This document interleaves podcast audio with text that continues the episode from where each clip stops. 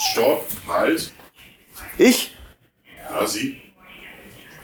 Ich habe nichts gemacht. Sie gucken aber sehr verdächtig.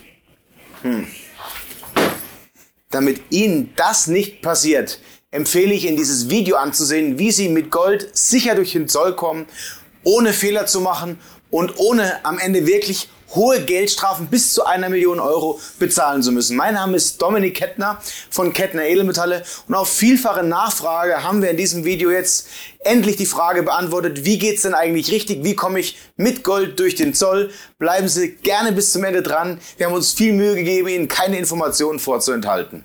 Beginnen wir mal bei der Ein- oder der Ausreise in die Europäische Union beziehungsweise raus aus der Europäischen Union. Uns wird ganz oft die Frage gestellt, ob es bei einer Goldmünze beziehungsweise bei den Edelmetallen tatsächlich um den Materialwert oder den sogenannten Nominalwert geht. Die Frage werde ich Ihnen gleich beantworten. Vorab muss aber klar sein, dass Gold dem Bargeld gleichgestellten Zahlungsmittel eingestuft ist. Was nichts anderes heißt, dass Gold größer gleich 10.000 Euro schriftlich beim Zoll angemeldet werden muss. Ausnahmen hierbei sind Goldketten bzw.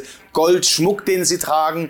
Und bei Münzen, und das ist genau die Frage, die sehr, sehr häufig für Unklarheiten sorgt, ist es tatsächlich leider nicht so, dass der Nominalwert zählt, sondern es wird entsprechend der Materialwert, also der tatsächliche Wert der Münze als Grundlage gelegt.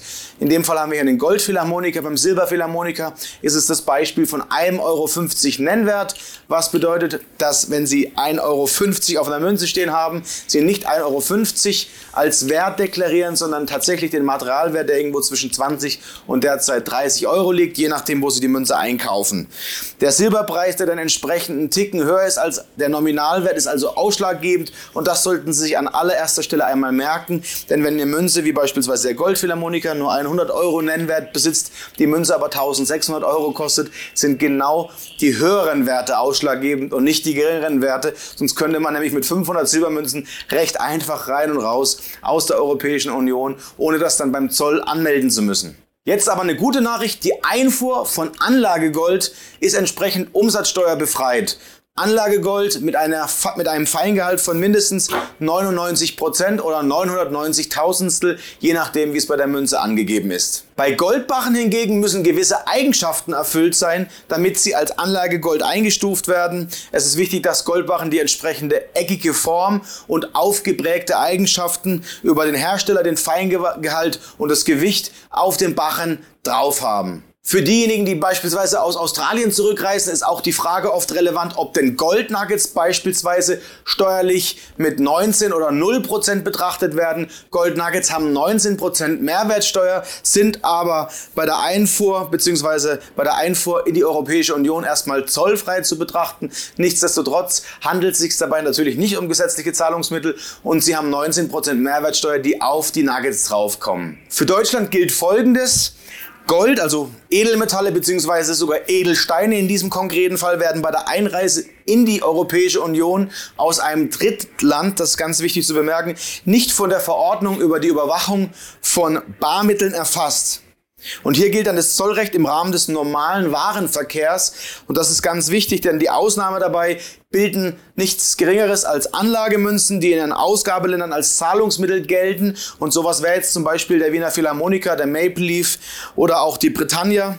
Und ähm, der Krügerrand, der in seinem Land zwar nicht als Zahlungsmittel gilt, die Frage wird uns auch oft gestellt, der aber als Krügerrand den Nennwert von einem Rand hat, zählt ebenfalls dazu und gilt auch als Barmittel. In Österreich ist das Ganze ein bisschen anders geregelt. Hier gibt es eine Sonderregelung. In Österreich gelten Gold und weitere Edelmetalle grundsätzlich als Barmittel. Hier ist das Ganze recht einfach festgehalten. Wenn man beispielsweise mehrere Goldbarren aus der Schweiz nach Deutschland einführen möchte, dann ist man verpflichtet, an der Grenze entsprechend das Gold als Ware anzumelden und nicht weil es in der Schweiz steuerbefreit ist und in Deutschland ebenfalls einfach in den Kofferraum und mit rübernehmen. Nein, sie sind wirklich verpflichtet, das entsprechend anzumelden. Das kann man übrigens vorab tun. Das gilt bei einer persönlichen Anfrage ganz wichtig, nicht bei einer allgemeine Anfrage, denn oftmals sind die Zollbehörden nicht dazu befugt, allgemeine Anfragen zu beantworten.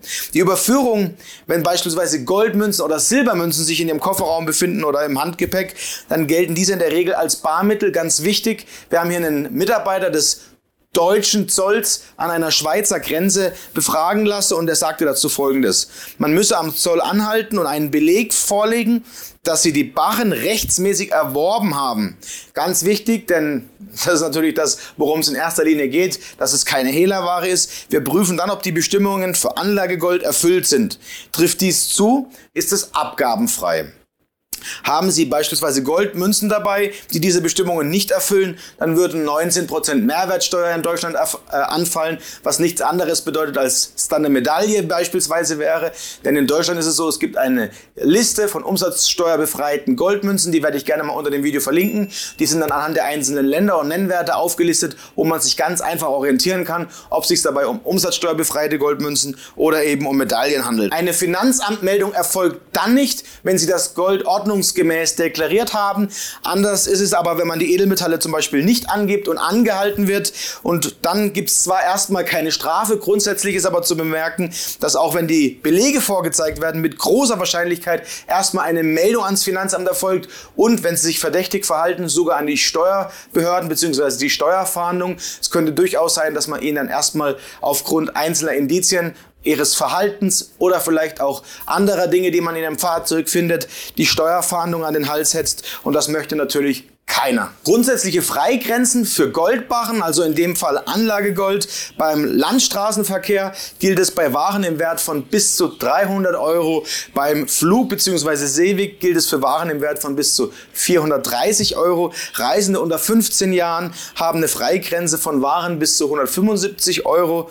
Und ähm, ja, manche Menschen nehmen zur Sicherheit auch ihre Goldmünzen mit in Urlaub, weil sie Angst haben vor einer Inflation, vor einem Währungscrash, vor sonstigen Systemkrisen. Und auch hier gilt ganz klar, dass Sie unbedingt Ihre Kaufbelege mit sich führen. Das kann man gut in digitaler Form machen. Formulare zur Deklarierung von Barmitteln sollte man bereits vor dem Reiseantritt an das entsprechende verantwortliche Zollamt, wo man einreist, einreichen. Dann hat man hier auch dafür gesorgt, dass einem niemand etwas ankreiden kann oder einem niemand etwas in die Schuhe schieben kann, was vielleicht unbegründet ist. Auch um hierzu nochmal festzuhalten und zusammenzufassen, gilt, es wird der aktuelle Wert bzw. Zeitwert berechnet und dieser wird dann dann an der Höchstgrenze bzw. der Grenze jedes einzelnen in der Reisegruppe befindlichen Mitglieds bemessen. Das heißt, wenn mehrere 15-Jährige reisen, wie Sie gesehen haben, dürfte eben jeder nur 175 Euro mit sich herumführen und je nachdem, ob Sie dann über Landflug oder Seeweg kommen, wird das Ganze nochmal differenziert betrachtet.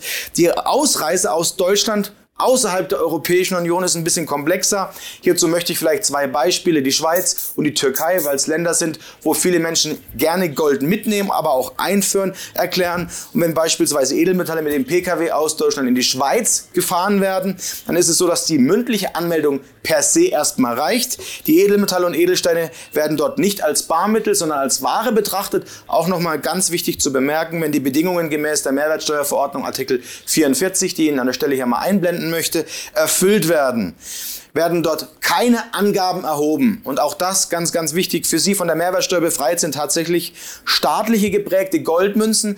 Auch wieder hier der Maple Leaf, die Britannia, also Goldmünzen, die von den staatlichen Prägestätten gefertigt werden.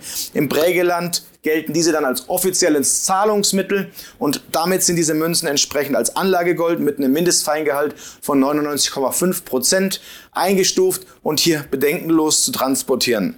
Wenn es beispielsweise um die Türkei geht, ist es ein bisschen anders. Die Türkei ist in dem Fall so, dass man Edelmetalle an der Grenze erstmal deklarieren muss, in dem Fall Gold. Und wenn man dort Ware im Wert von bis zu 300 Euro pro Person mit sich führt, kann man diese entsprechend zollfrei einführen. Bei Kindern unter 15 Jahren sind es nur 145 40 Euro. Im Regelfall nimmt man aber das Gold aus der Türkei mit. Ich kenne persönlich selbst viele Türken bzw. türkische Mitmenschen, die dann Gold eher aus der Türkei in Form von Schmuck oder von anderen Varianten mitbringen. Schmuck darf bis zum Gesamtwert von 15.000 Dollar ein- und ausgeführt werden. Auch das ist wichtig zu sehen.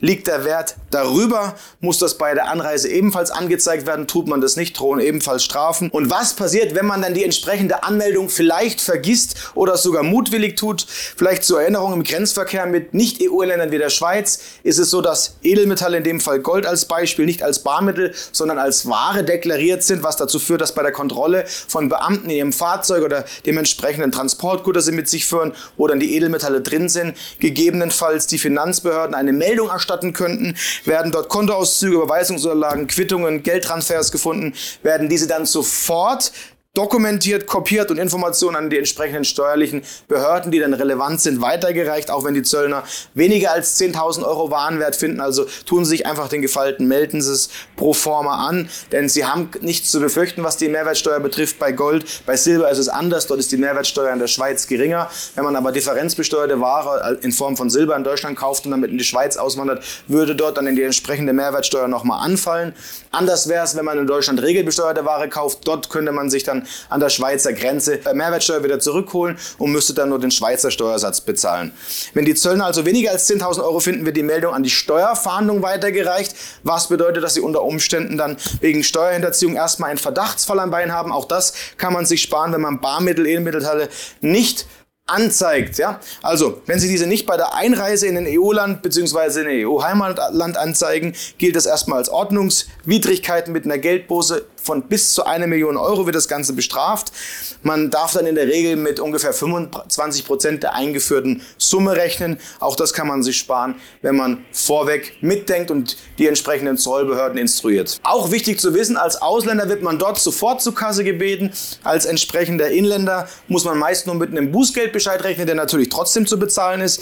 Barmittel werden den Behörden gemeldet, dem Fiskus können diese gemeldet werden, beziehungsweise nicht bekannte Auslandkunden oder Vermögenswerte müssen dann ebenfalls aufgedeckt werden. Also da geht es einem dann richtig an den Kragen, sofern man wirklich was zu verstecken hat. Wenn man Edelmetalle oberhalb der entsprechenden Freigrenze bei der Einreise aus einem Nicht-EU-Land mit sich führt und diese nicht anzeigt, passiert Folgendes. Für zollpflichtige Edelmetalle, wie es nun mal Gold, Silber, Platin und Palladium sind, wird entsprechend die Einfuhrumsatzsteuer erhoben. Das können 7% sein bei Silber, es können aber auch 19% bei Medaillen oder anderen Edelmetallen wie Platin und Palladium sein in Deutschland. Es wird ein Bußgeld im Ermessen wichtig des Zollbeamten erhoben. Hier gibt es keine pauschalen Staffeln. Wenn Sie dem Zollbeamten also erstmal unangenehm auffallen, kann das durchaus sehr teuer werden. Beim Verdacht auf Steuerhinterziehung, Geldwäsche oder Terrorfinanzierung läuft es dann folgendermaßen ab, dass die entsprechenden Behörden im Ermittlungsverfahren gegen Sie erstmal recherchieren.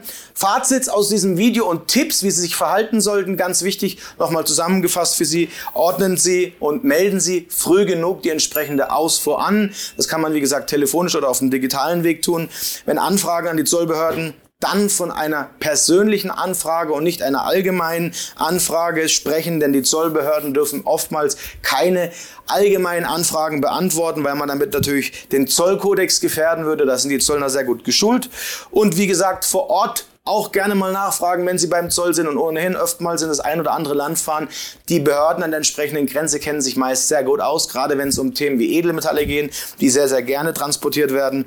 Und warum das Auswandern ab 2022 fast unmöglich wird und warum es dann noch schwerer werden dürfte, seine Vermögenswerte ins Ausland zu schaffen, darüber habe ich in diesem Video gesprochen. Schauen Sie gerne dort mal vorbei. Ich kann es Ihnen nur empfehlen. Abonnieren Sie den YouTube-Kanal und teilen Sie gerne das Video mit denjenigen, die sich vielleicht mit der Frage des Auswanderns oder auch dem Transport der Edelmetalle A nach B beschäftigen. Ich hoffe, ich konnte Ihnen sehr gut weiterhelfen. Bis bald, auf Wiedersehen und